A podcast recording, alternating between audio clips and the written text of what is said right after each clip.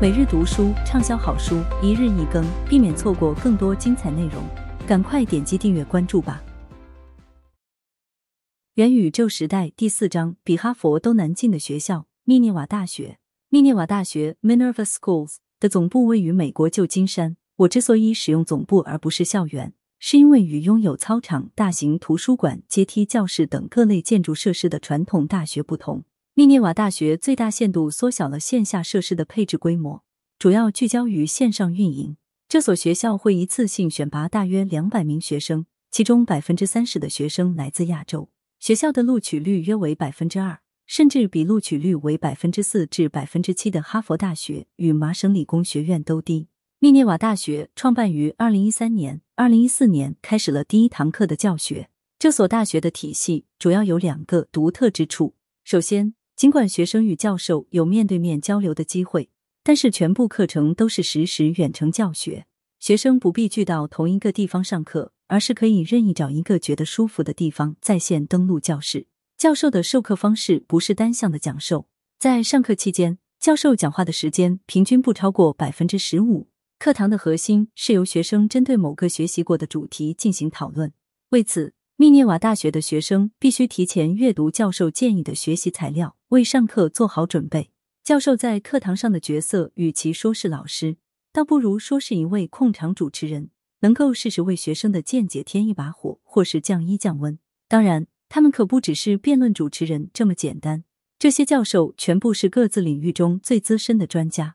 通过在线教学平台上的功能，教授可以轻易掌握谁在课堂中发言较少。并通过调整给每位学生平等的发言机会。这个教学平台还可以自动检查学生在上课过程中是否去看了其他屏幕。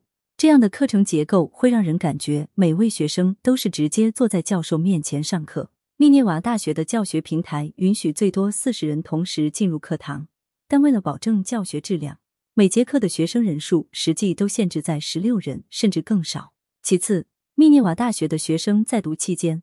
会在七个国家与地区：美国、韩国、印度、德国、阿根廷、英国与中国台湾轮换，把当地的酒店当作宿舍。这样一来，学生游历在不同的国家与文化间，有机会深入思考如何把自己在课堂上所学的内容与想法，在真实世界中通过实践加以运用。特别值得一提的是，学生参与的是密涅瓦大学所说的地方性任务。密涅瓦大学与全球范围内不同的公司与组织建立了一个合作网络，允许自己的学生参与不同国家的当地项目。学校还承接了一些外来项目，让学生参与完成，做到学以致用。自新冠肺炎疫情爆发以来，世界各地的大学被迫从线下转到线上，开始进行线上远程教学，但显然准备不足，导致出现许多串线与掉线的情况。相比之下，一直通过线上系统开展教学的密涅瓦大学却显得有条不紊。密涅瓦大学的学生只不过是继续通过学校的自主在线平台完成学习。当学生在一些国家受隔离措施的影响难以完成线下项目时，学校会通过开展线上学术研讨与线下形成联动。密涅瓦大学成功的将拥有大型校园的线下大学所具备的优势展现在镜像世界中。并在此基础上进一步提升了大学的效率，丰富了大学的内涵。我们来看一看密涅瓦大学与传统大学分别有哪些异同。首先是效率问题，与传统大学一样，密涅瓦大学也有课程体系，教师与学生也在固定时间上课。不同的是，所有课程体系都是围绕远程在线教学开发的，大大提升了时间的使用效率。传统大学中很大一部分运营成本适用于校园内建筑与设施的维护。而密涅瓦大学在这方面的支出降低了很多。传统大学要想做到校园空间百分之一百的充分利用，非常困难，即使在开学期间也很难做到，更别提在占到全年三分之一时间的假期里，大多数校园设施完全得不到使用，只会白白产生管理费用。其次是教学的纵深，尽管密涅瓦大学的课堂并没有把学生真实的聚在某个教室。但每名学生都表现出非常高的专注度与参与度。在线平台自动向教师提供学生发言的数量与看向其他屏幕的相关数据。课程均采用开放的小组讨论形式。从教师的角度来看，这无疑丰富了教师的课堂管理手段。此外，学校给学生提供了大量机会，能让学生在不同国家间游学之时，体验当地的不同文化，与不同公司合作，参与实际项目的运作，这些都大大拓宽了学习的内涵。很多人可能会认为，密涅瓦大学与之前出现的网络大学以及大型开放式网络公开课 MOOC，也称慕课，并无差别。当然，通过互联网进行远程教学的概念是相似的，但其中仍有许多区别。网络大学与各类公开课体系大多是把提前录好的视频课程上传到平台，学生可以随时登录课程自行观看。在这种方式下，教师都是单向向学生讲授知识点，很难检验学生的听课情况与理解程度，更不可能让学生在课程期间进行提问。关于课程的疑问与讨论，主要是通过线上留言板以文本的形式提出和进行，但没有足够的措施提升学生的主动参与度，因此。大多数公开课的学生提问与讨论比率大大低于实时课程。举例来说，在一个名为 Coursera 的慕课平台上，某个课程的总学生数达到十万，但只有三百条提问与讨论，这就相当于在一个五十人的大学课堂上，只提出或发起了约零点一五个问题或讨论。当然，网络大学会提供常规认证课程，并且与慕课相比，课程由教师与助教进行更为系统化的管理。然而，与密涅瓦大学的实时互动课程相比，网络大学课堂中老师与学生的讨论以及学生间的讨论都更少。此外，密涅瓦大学的学生不是仅仅局限于课堂上的理论学习与讨论，而是参与到项目实践中去解决真实世界中的开放性问题，而这些问题是没有明确的正确答案的。这些活动都能帮助学生最大限度的理解与应用所学的知识。通过把大学校园搬到镜像世界中，密涅瓦大学大大降低了运营成本，提升了学习效率，同时丰富了教师的课堂管理手段，为学生拓宽了学以致用的环境。但这并不能说明密涅瓦大学的教学模式是绝对正确的，或是唯一的选择。然而，在远程解决方案日渐普及的大环境下，密涅瓦大学对任何关注教育未来的企业与教育机构来说，都是一个非常重要的研究案例。元宇宙时代第四章 Zoom 遥远的世界。同样的，教室 Zoom 是一个视频会议服务软件。新冠肺炎疫情出现以后，其业务量激增。Zoom 可以提供多种功能，包括视频会议、聊天、电子投票、小组讨论等。在其上举行的实时会议视频可以被自动录下来，并通过云进行分享。这款软件最初开发的许多功能都是为了服务于企业间的视频会议，但新冠肺炎疫情出现以来，Zoom 在某些国家开始更多的被教育机构用作线上教学的平台。新冠肺炎疫情出现以前，远程教育在各种教育服务中只占很小的比例。二零一九年，在线大学课程仅占全部大学课程的百分之零点九二。而新冠肺炎疫情的突然蔓延，迫使许多教育机构切换到远程解决方案，上至大学，下至幼儿园均是如此。但适合远程教育的平台并不多，许多平台不是收费太贵。就是太难使用，所以像 Zoom、思科网讯、微软 Teams 这样的视频会议软件，很快便开始在教育领域大放异彩。Zoom 的股价在这样的背景下开始飙升，从二零二零年年初到二零二零年九月增长达六倍。随着学校与企业通过 Zoom 把教育从真实的教室中搬到线上，开展远程教学活动，人们开始注意到不同机构与教育工作者的课堂管理风格不尽相同。从前教学活动分别在不同的教室进行，我们并不了解不同老师的教学方法有什么不同。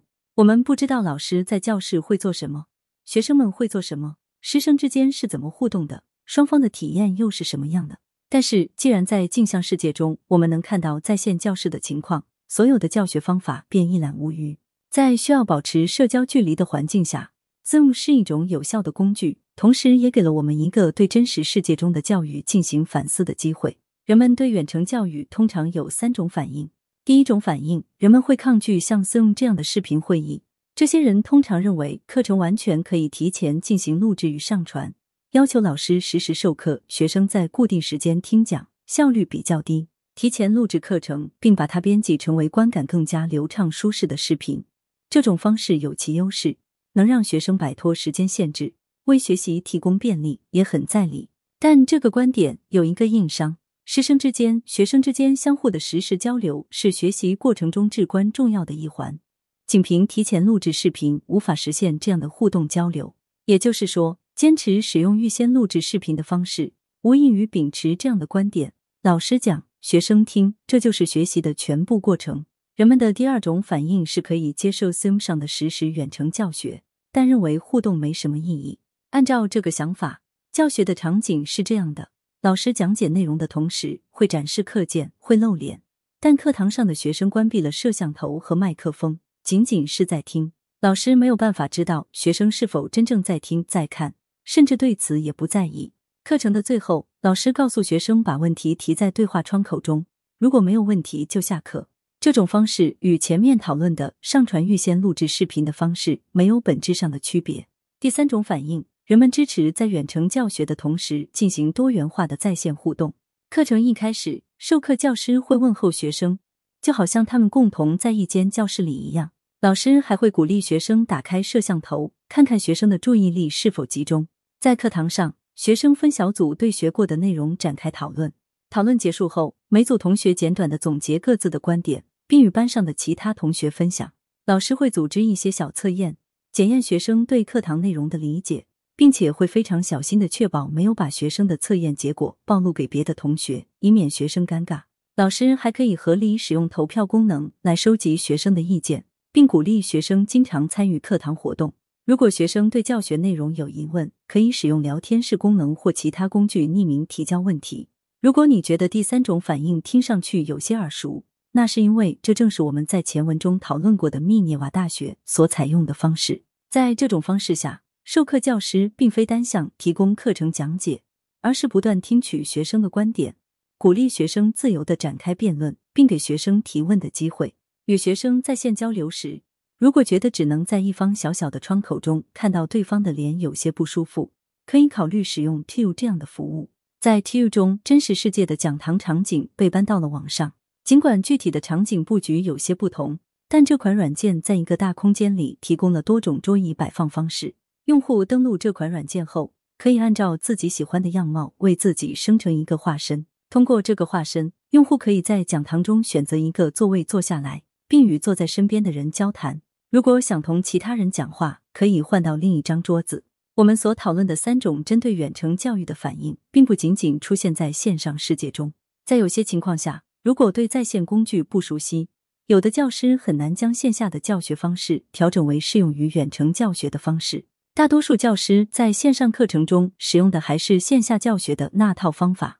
那些支持上传预先录制教学视频的教师，通常在此前的线下教学过程中，也把大多数时间花在了自己的讲解上，学生在被动的听讲。像 Zoom 这样的视频会议工具，在对社交距离有要求的大环境下。已经成为人们普遍使用的一种在线教室。这样一个出现在镜像世界中的网上教室，能够敦促我们对当前的线下教学方式进行反思，思考这样的方式会带来哪些问题。让全部教育都发生在镜像世界中并不可能，也无此必要。重要的是我们在真实世界中碰面与交流过程中能学有所获。但是在未来，像密涅瓦大学这样既能提高效率又能扩宽学习边界的远程教育。将会更加广泛的出现在整个教育领域。希望你能想想，未来在镜像世界中可以设计什么类型的教室？这些教室又应该如何与真实世界中的教室进行关联？感谢您的收听，避免错过更多精彩节目，赶快点击订阅和关注吧。